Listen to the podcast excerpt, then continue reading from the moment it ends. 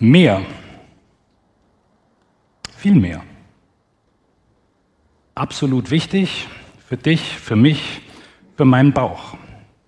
Wie geht's dir, wenn du sowas hörst oder, oder wenn du so einen, so einen Clip siehst?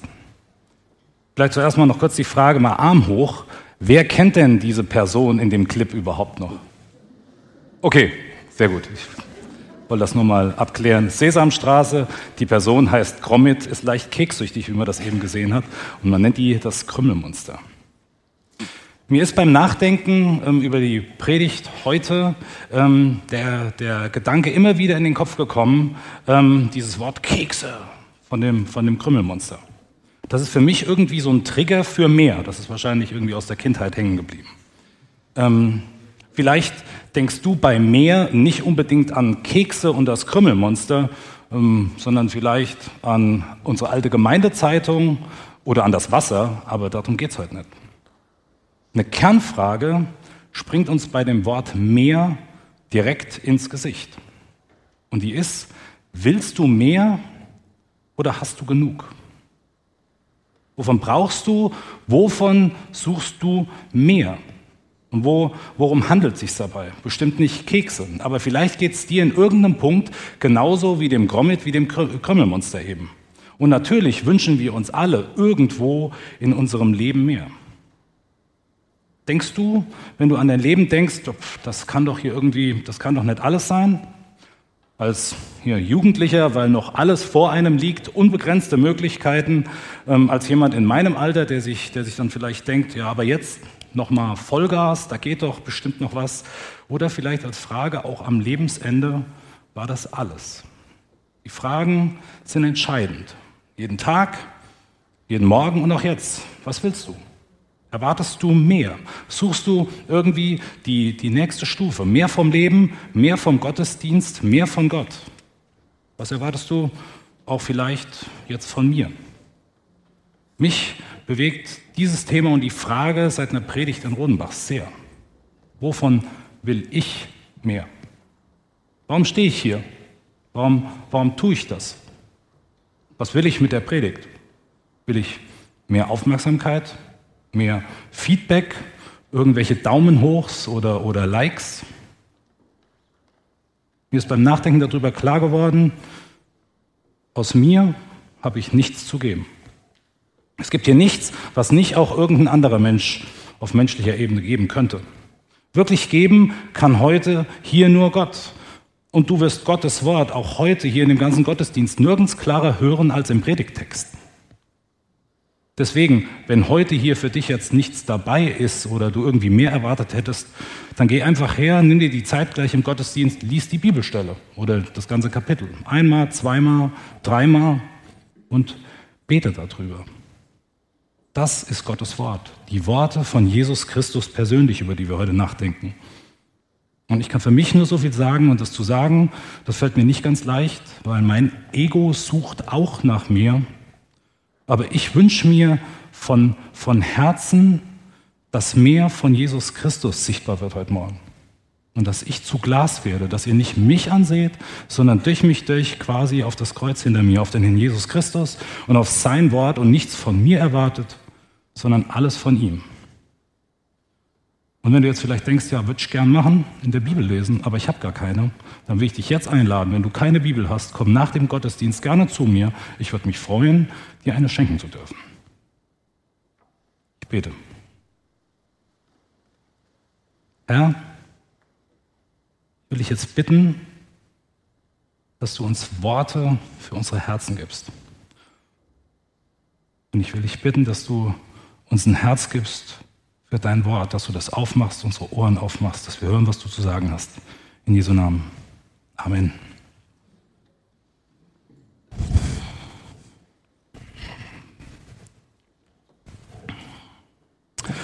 Mit dem Himmelreich ist es wie mit einem Schatz, der in einem Acker vergraben war und von einem Mann entdeckt wurde.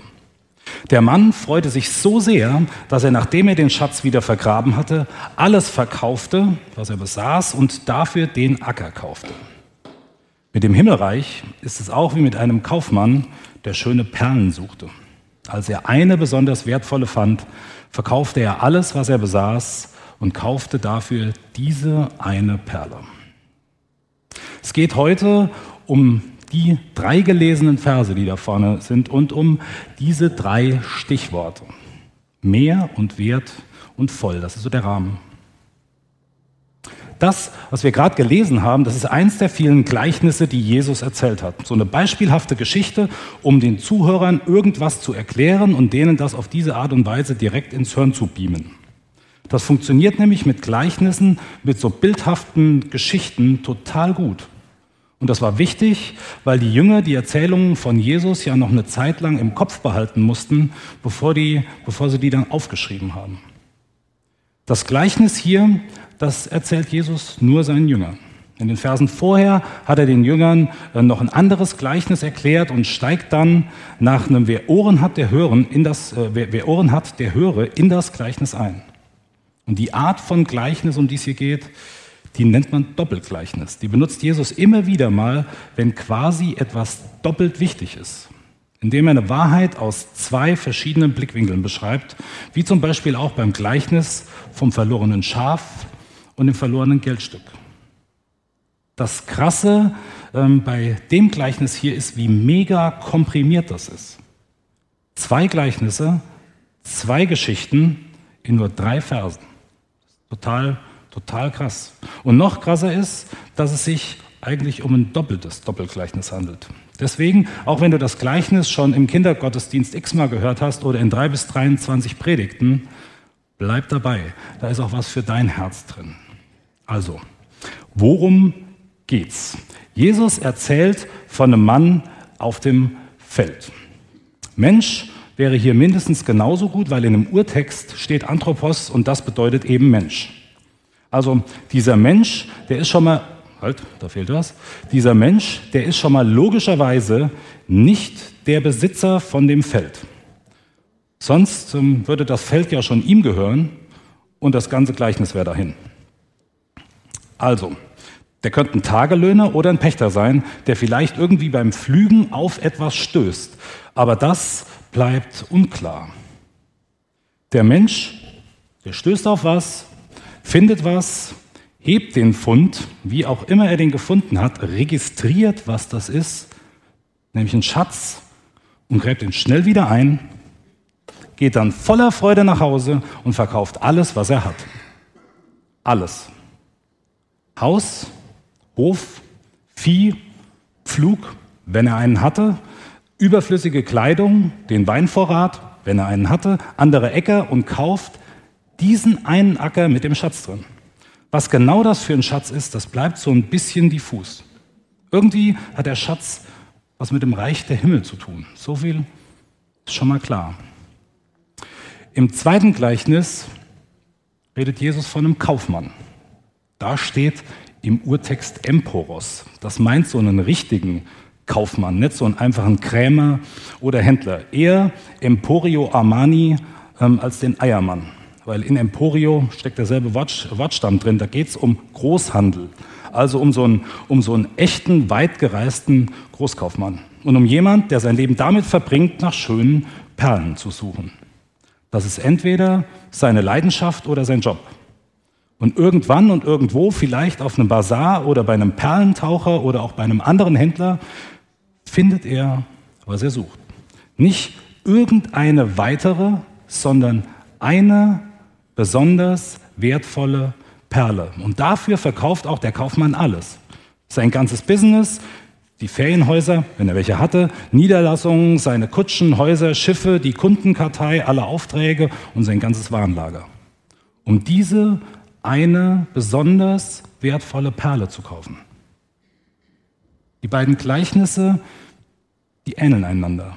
Und auch im zweiten Gleichnis geht es irgendwie um das Reich der Himmel. Das scheint also mega, mega wichtig zu sein. Aber was genau ist das? Das Reich der Himmel. Lasst uns da mal kurz einen Blick drauf werfen. Das Thema ist zwar riesig, aber es ist eben so wichtig, dass wir da mal drauf schauen müssen. Das Reich der Himmel, das ist der Herrschaftsbereich Gottes. Da, wo Gott regiert und herrscht und sich seine Macht, Güte, Liebe, Gnade, Frieden, Gerechtigkeit uneingeschränkt zeigen. Das ist Gottes Reich. Das Reich der Himmel ist aber nicht irgendwo außerhalb von unserem Universum, sondern es ist auch in unserem Universum. Und das wird besonders durch Jesus Christus und den, den Heiligen Geist, also den Geist Gottes, auch auf der Erde sichtbar. Jesus selbst sagt, seht, das Reich Gottes ist mitten unter euch. An einer anderen Stelle macht uns Jesus aber auch klar, dass das was viel Höheres ist und nicht einfach irdisch, wenn er sagt, mein Reich ist nicht von dieser Welt. Und der Apostel Paulus, der beschreibt das Reich der Himmel im Römerbrief so. Beim Reich Gottes geht es nicht um Essen und Trinken, sondern um Gerechtigkeit und Friede und Freude im Heiligen Geist. Gerechtigkeit und Friede und Freude im Heiligen, Heiligen Geist. Ganz klar ist also, es geht nicht um Essen, es geht nicht um irdische Aspekte wie Autos, Häuser, Grundstücke, Anerkennung, Style, Erfolg Follower oder ähnliches. Und es geht auch nicht um Schönheit, Jugend, Sportlichkeit oder Gesundheit. Das Reich der Himmel, das ist auf einem anderen Level. Und zu diesem Reich gehören alle Menschen, für die der Herr Jesus der persönliche Herr und König ist, die sich unter die Herrschaft Gottes stellen und in denen Gottes Geist lebt.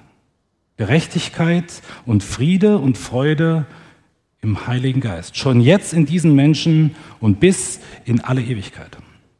Das Reich, dieses Reich, das ist nicht nur die Antwort auf die Frage, was passiert nach dem Tod, der Himmel, sondern es ist auch die, die, die Antwort auf die Frage, warum und wozu lebe ich? Wie erlebe ich Frieden und echte Freude und Gerechtigkeit? Und jetzt? Was hat das mit dir und mit mir zu tun? Was soll uns das sagen? Ganz klar, auf den ersten Blick geht es irgendwie um den Jackpot für uns den absoluten Gewinn, das ganz dicke Ding, das Reich der Himmel und wie wir das finden. Und es ist ganz klar, dass es absolut gut und richtig und wertvoll ist, alles, also sein ganzes eigenes Leben auch für das Reich der Himmel oder das Reich Gottes in die Waagschale zu werfen und ein, einzusetzen. Keine Frage. Genau das sagt Jesus selbst mehrfach. Wer aber sein Leben verliert um meinetwillen, der wird's finden. Das Reich Gottes zu finden, ein Teil von diesem Reich zu werden, das ist und bleibt der größte Schatz, den du und ich finden können. Das ist glasklar. Wenn wir jetzt aufstehen, jetzt haben wir das gehört, und können gehen. Oder? Lass uns das, also dieses Bild im Gleichnis, mal ganz, ganz ehrlich checken. Also wenn du Christ, wenn du Kind Gottes bist, hast du auch alles verkauft? alles hergegeben? Wirklich alles? Hast du dir dann den Schatz im Acker, also diese Perle gekauft als gedachten, gedachte Eintrittskarte zum Himmel? Hat dir das irgendwie mehr Wert verschafft? Nachher mehr als vorher? Ich kann nur von mir selber reden. In meinem Leben gibt es immer wieder Sachen, äh, oder Gewohnheiten, die ich festhalte und nicht so einfach abgeben will. Alles, davon bin ich manchmal weit entfernt. Und trotzdem versuche ich dann mit dem, was ich gebe, irgendwie Mehrwert zu generieren. Im Privaten genauso wie im Glauben. Was stecke ich rein? Was kommt raus? Optimalerweise kommt natürlich mehr raus, als ich reingesteckt habe. Ist das hier in dem Gleichnis nicht auch irgendwie ähnlich? Beide, also der Mann auf dem Feld und der Kaufmann, die haben nachher mehr als vorher. Die haben Mehrwert generiert. Sie verkaufen A, also alles, und kaufen B, ein bisschen mehr. Geht es dir auch so? Kennst du dieses Denken, ich tue, ich bekomme, ich gebe etwas und bekomme mehr, Leistung für Leistung? So Deals, die irgendwie Mehrwert generieren, optimalerweise für mich? Auch im Glauben so eine christliche Keksmentalität. Mehr für mich.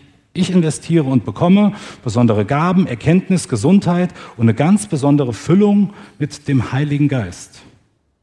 Wir sind unterwegs wie Petrus in Johannes 13, wo Jesus Petrus als Zeichen seiner Liebe die Füße wäscht und Petrus dann sagt, das sagt, ja, wenn du mir schon die Füße wäschst, dann doch bitte auch den Kopf.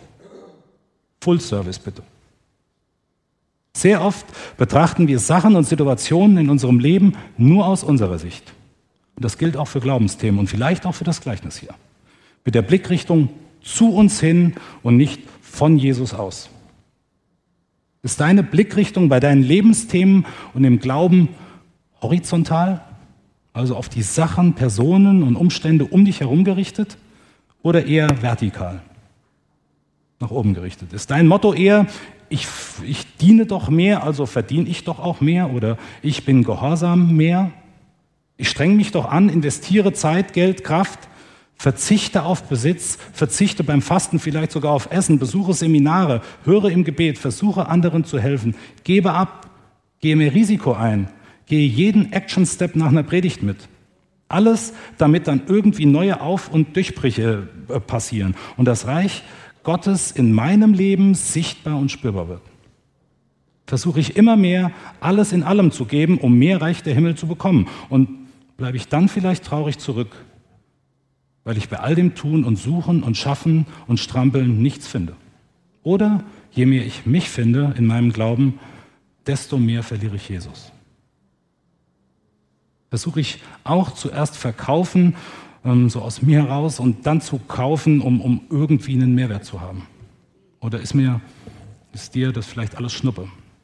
Vielleicht weil dieses ganze Thema, was muss ich bringen, um etwas zu kommen, was muss ich tun, damit ich im Leben, im Glauben ähm, weiter und dem Reich der Himmel und Gott näher komme, weil ich das einfach abstößt. Keine Ruhe und Gewissheit im Herzen und erst recht kein Frieden und keine Freude im Heiligen Geist. Falls das so ist, falls du dich wiederfindest, dann liegt das vielleicht daran, dass du den Schatz oder diese eine besonders wertvolle Perle im Gleichnis noch nicht wirklich in der Hand hältst. Der Mann auf dem Feld und der Kaufmann, die geben alles auf, weil sie den echten Wert des Schatzes und der Perle erkannt haben. Nicht für mehr, sondern weil alles andere im Vergleich wertlos war. Und das hat sie dazu motiviert, alles zu geben. In den drei Versen in dem Gleichnis, da liegen zwei grundlegende Wahrheiten drin. Der Schatz selbst, der steckt nämlich in diesem Gleichnis drin. Genauso wie hier vorne in der Truhe, die ich hier stehen habe, noch was drin steckt. Da ist ein Schatz drin. Vielleicht sogar unser Schatz, über den wir hier gerade, über gerade reden. Gespannt? Dann lass uns das Gleichnis noch mal genauer ansehen und den Schatz heben. Vielleicht sind dir selber schon Punkte in dem Gleichnis aufgefallen, die irgendwie ein bisschen sperrig oder komisch sind. Deswegen habe ich ein paar Fragen mitgebracht, die uns bei der Suche nach dem zweiten Bild helfen sollen. Erste Frage. Was ist denn der Acker in dem ersten Teil? Also ganz klar ist, der Acker ist schon mal nicht der Schatz.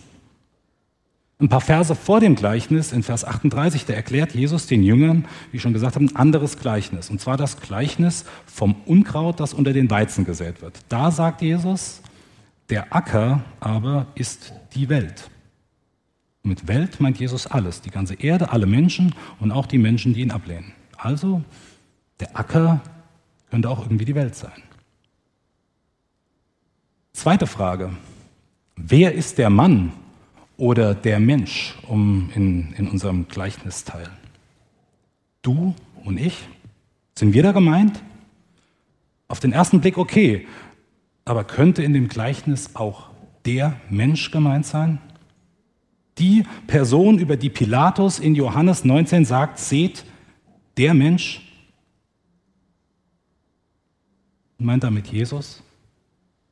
Dann würde in unserem Gleichnis von diesem Mensch von Jesus die Welt erkauft, um da drin einen Schatz zu haben. Vielleicht siehst du schon langsam das zweite Bild im Gleichnis. Weiter mit Teil 2. Wofür steht der Kaufmann? Geht es jetzt um uns? Um dich? Um mich? Klar, auf den ersten Blick schon. Aber was steht da? Mit dem Himmelreich ist es auch wie mit einem Kaufmann. Das Himmelreich ist wie ein Kaufmann. Der Kaufmann ist ein Bild für das Himmelreich. Das Reich Gottes, Gott selber. Und was tut der dann? Er suchte. aktiv, nicht passiv. Er forscht nach schönen Perlen. Im ersten Teil kann man noch, noch denken, der Mensch, der stößt zufällig auf diesen Schatz da im Acker, was total gut dazu passen würde, wie wir oft das, Gott, äh, das Reich Gottes finden. Aber hier sucht der Kaufmann, aka das Reich Gottes. Und zum Thema Suchen sagt Jesus uns auch was. In Lukas 19, Vers 10. Denn der Sohn des Menschen, also Jesus selbst, ist gekommen, zu suchen und zu erretten, was verloren ist. Vorletzte Frage. Was ist der Kaufpreis? Der Kaufpreis ist alles, was er besaß. Johannes 3, Vers 16. Denn so sehr hat Gott die Welt geliebt, dass er seinen einzigen Sohn gab, seinen einzigen Sohn gab, damit jeder, der an ihn glaubt, nicht verloren geht, sondern ewiges Leben hat. Gott hat alles gegeben, was er hatte. Seinen einzigen Sohn und für alles bezahlt, für die ganze Welt, den ganzen Acker.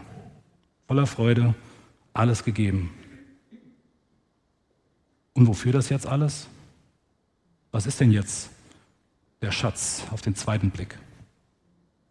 Klar, eine besonders wertvolle Perle.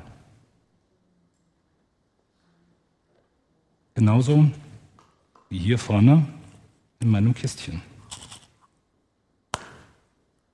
Da ist nämlich auch eine Perle drin. Perlen waren zu der Zeit von Jesus extrem wertvoll. Wertvoller als Gold. Gold konnte man einfach ausgraben. Perlen, die musste man ertauchen, mehr oder weniger zufällig finden. Aber wofür steht diese eine besonders wertvolle Perle? Hast du, hast du eine Idee? Und ja, auf den ersten Blick von uns aus gesehen ist diese Perle der Schatz, den wir finden können, das Reich der Himmel. Aber auf den zweiten Blick? Weißt du, was einen vergleichbaren Wert hat wie diese eine besonders wertvolle Perle? Weißt du das? Du und ich. Wir. Die Gemeinde. Alle Menschen, die zum Reich Gottes gehören. Für dich und mich hat Gott sein Wertvollstes gegeben, sein Ein und alles. Du bist der Schatz, aber nicht, weil du irgendetwas gegeben hast oder gerade gibst, sondern weil Gott in dem Herrn Jesus Christus alles gegeben hat, weil er dich liebt und am Kreuz den Höchstpreis für dich bezahlt hat. Jesus ist so kostbar, dass er dich und mich freikaufen kann von unserer Verlorenheit in der Welt, im Acker, von unserer Schuld und Sünde, unserem Streben nach mehr, unserem Eigensinn und der Missachtung Gottes. Bewegt das dein Herz noch? Wirklich? Bewegt dich das noch? Oder brauchst du mehr? Also es geht heute nicht darum, dass du mit ein paar Übungen oder Action, Steps für die nächste Woche hier rausgehst, an denen du dich dann näher zu Gott hangeln kannst, sondern es geht darum zu erkennen, dass Jesus den entscheidenden Action Step gemacht hat. Den einzigen Schritt, der zählt. Den Schritt ans Kreuz.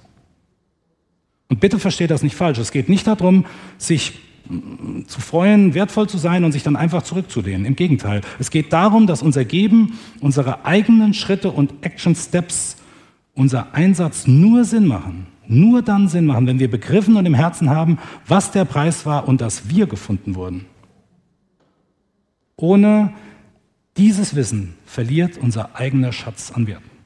Nur wenn unsere Schritte, unser Alles geben für Jesus, darauf aufbauen und wir dann den Schritten Jesus folgen, dann erleben wir wahre Freude und Frieden und Gerechtigkeit im Heiligen Geist.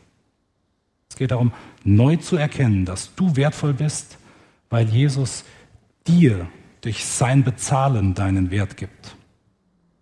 Denn er ist wertvoll, über alle Maßen, von unschätzbarem Wert und es gibt nichts Besseres. Kein anderer kann bezahlen, kein anderer hat alles gegeben und kein anderer rettet. Keine Gebete, Gottesdienste, Spenden, Fasten, Taten, Gottesdienstbesuche, Taufen, keine Erfüllungserlebnisse, nichts. Jesus Christus rettet uns. Und er, Jesus, hat uns zuerst erkauft, bevor wir darüber nachdenken konnten, alles zu verkaufen und überhaupt etwas für ihn zu geben. Das ist das Evangelium. Das, was Jesus getan hat und nicht das, was er tun wird. Es geht darum, neu zu erkennen, dass du durch Jesus nicht nur etwas mehr, einen Schatz irgendwie, sondern alles hast. Und dass das genug ist. Dass du dich nicht mit dem Heiligen Geist füllen musst, sondern als Kind Gottes voll mit seinem Geist und damit versiegelt bist und dann im Heiligen Geist Gerechtigkeit und Friede und Freude erfährst. Das reicht der Himmel. Du musst den Schatz nicht dein Leben lang suchen sondern du wurdest gefunden. Du darfst dem Herrn Jesus Christus jetzt folgen und ihn zurücklieben. Und wenn du noch nicht gefunden wurdest, dann darfst du dich heute finden lassen. Ich wünsche dir das so sehr, dass du den Frieden, die Freude und die tiefe Ruhe erlebst, die darin liegt, und dass du davon erzählen kannst, was es bedeutet, wenn man gefunden erkauft und freigelegt wurde. Amen.